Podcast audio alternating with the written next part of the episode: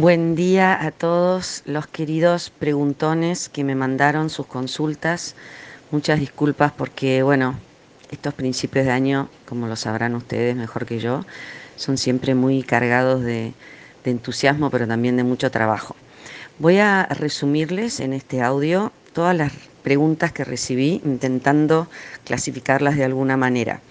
Y como trabajo en Asociación Educar, trabajo con un gran equipo y ellos pudieron ayudarme a darles respuestas a las preguntas que a lo mejor eran muy específicas. Arranco entonces con los que me preguntaron acerca de nivel inicial. La mayoría estaba interesada en saber cómo eh, incluir la inteligencia emocional desde edad tan temprana. Quiero recomendarles en la página de AE los tips para nivel inicial que escribió la profesora Alejandra del Fabro se llama Comenzando la Escuela, Adaptaciones Positivas. Van a encontrar un montón de respuestas ahí, también en su curso de Inteligencia Emocional en nivel inicial. Para todos aquellos que me preguntaron acerca de TDA o chicos con ADHD, el ideal sería que pudieran aprovechar la nota que escribió el doctor Roberto Rosler que se titula El don de tener un hijo con ADHD, van a encontrar un montón de respuestas súper prácticas. Hubo consultas también acerca de cómo trabajar con los adultos. Lo interesante acá es que hay que considerar que los adultos también tienen una unidad cuerpo, cerebro, mente y medio ambiente, tal como la tienen los más chicos. Lo súper positivo en los adultos es que ellos tienen más experiencia y más motivación. O sea, su motivación intrínseca hace que estén estudiando a esa edad. Pero de todas formas, con ellos también tenemos que tener una agenda que los ayude a encontrar un nivel de, seguridad de entrada. También con ellos hay que incluir recreos cerebrales porque también necesitan recargar energías. También con ellos hay que hablar acerca de cómo están porque vienen de tener a lo mejor un día complicado en sus trabajos o en sus casas. Y lo que es ideal con los adultos es aprovechar mucho la herramienta de metacognición. Para aquellos que me hicieron consulta acerca de qué hacer en secundaria, lo que a mí me funcionó muy bien en secundaria es empezar a pensar roles claros de liderazgo entre los alumnos de primero a quinto o a sexto año, pensar cuáles podrían ser las actividades que en general estamos desempeñando los directivos o los profes que podrían estar haciendo ellos. Cómo Em, ser parte de las reuniones que hay con padres acerca de inscripciones, que estén los alumnos más grandes explicando cómo es el colegio, que los alumnos más grandes también puedan ser parte del armado de los actos escolares, que tengan incidencia a lo mejor en los kioscos, etcétera, etcétera. Sentarse a pensar cuántos roles de liderazgo podrían tener nuestros queridos alumnos para que ellos vayan descubriendo que el colegio es de ellos y que ellos pueden aportar un montón. Además de liderazgo, eh, esta idea de darles protagonismo, porque esta es una generación de bloggers, de youtubers, de, gente que es emprendedora y que a veces siente que tiene que terminar la escuela para emprender, emprender algo. Entonces, darles espacios en la escuela donde ellos puedan demostrar que tienen todas esas capacidades, como por ejemplo que tengan que armar clases los chicos que están en secundario para ir a dar en primaria o en jardín, siempre por supuesto con la mirada de su docente, pero su docente como un guía y como un coach y no como protagonista. Finalmente, para aquellos que me consultaron específicamente sobre inglés. En inglés yo diría que lo más importante es trabajar con los patrones mentales adquiridos, o sea, esos chicos que ya vienen al aula diciendo yo te aviso que no puedo aprender inglés.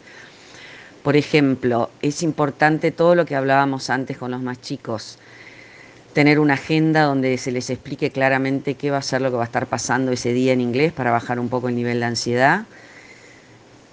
Y sobre todo, como es una segunda lengua, insistir en que de verdad, de verdad, el error es un escalón hacia el aprendizaje bajar de entrada este miedo que tienen a pronunciar mal, a, no invocarle con el tiempo del verbo, eh, transformar el error en eso que uno felicita porque realmente nos avisa cómo no hacerlo la próxima vez.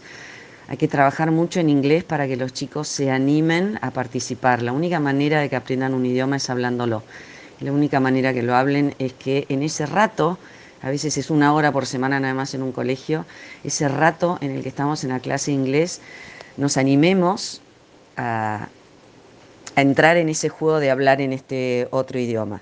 Y hay que insistir mucho en las clases de inglés también con el movimiento, con la música, con aprender con las poesías, porque estas son todas herramientas de memoria que nos ayudan. Y también incluir mucho, mucho recreo cerebral porque gastamos mucha energía en una clase inglés. Estamos eh, en, un, en, un, ambiente que no es real comparado con lo que pasa afuera de esas cuatro paredes. Eh, entonces trabajar mucho lo conversar con el de al lado para ver si lo entendí, trabajar mucho la metacognición para ver si estoy yendo en el camino correcto y por sobre todas las cosas el profe inglés que sea súper, súper entusiasta, que demuestre lo apasionante que es aprender una segunda lengua y lo útil que es. Estar todo el tiempo haciendo un poco de marketing, de por qué te sirve aprender esto.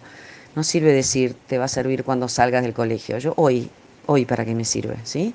Para poder chatear con gente de otros países, para poder leer un libro que me gusta en su propio idioma, para entender una película.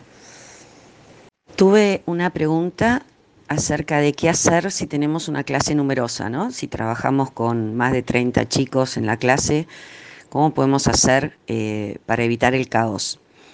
Lo primero a veces es lo que damos por obvio, es buscar en la institución si hay otros espacios donde nos podamos mudar para hacer esas actividades que pueden ser de precalentamiento o de eh, práctica de algún tema que estuvimos viendo. Por ejemplo, fijarnos si pudiéramos estar haciendo eso en un pasillo, o si a lo mejor para esta actividad especial podemos salir al patio, o podemos juntar dos aulas. Son cosas que a veces de tan obvias que son no las planteamos, pero hay otros espacios más grandes a los que podemos mudarnos. Y si no, lo que súper aconsejo es no dejemos de hacer esas actividades que van a levantar el nivel de entusiasmo solo por el caos que va a venir después, sino tengamos alguna herramienta justamente para calmar después de esa explosión de dopamina y de endorfinas.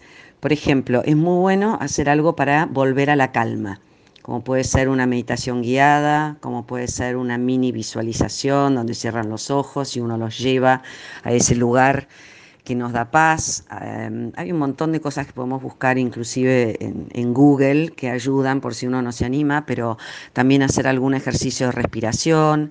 Hay muchas herramientas para el vuelta a la calma y sugiero que le consulten a sus profes de educación física que siempre tienen un montón de haces en la manga con respecto a este tema. Bueno, espero que esto haya sido de utilidad. Intenté resumirlo lo más que puedo en un audio que no les resulte eterno. Lo más importante es saber que cada uno de nosotros es suficiente y que tenemos lo que necesitamos. Tenemos la fuerza, tenemos la pasión, tenemos las ganas y tenemos el conocimiento. Un beso enorme para todos y buen año.